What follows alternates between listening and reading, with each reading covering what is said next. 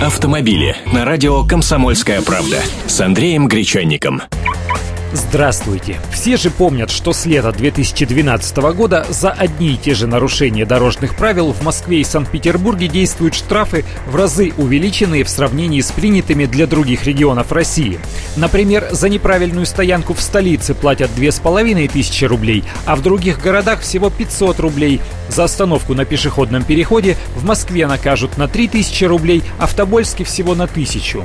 Фракция ЛДПР подготовила запрос в высшую судебную инстанцию России с просьбой проверить на соответствие Конституции эти изменения еще тогда, летом позапрошлого года.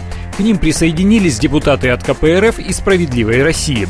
Они говорят, что Конституция гарантирует равенство прав и свобод человека и гражданина независимо от места жительства и считают, что введенные с 1 июля штрафы, ранжированные по разным субъектам страны, не соответствуют основному закону России. То есть нарушение правил дорожного движения не может быть основанием для принятия закона, ограничивающего права и свободы человека и гражданина.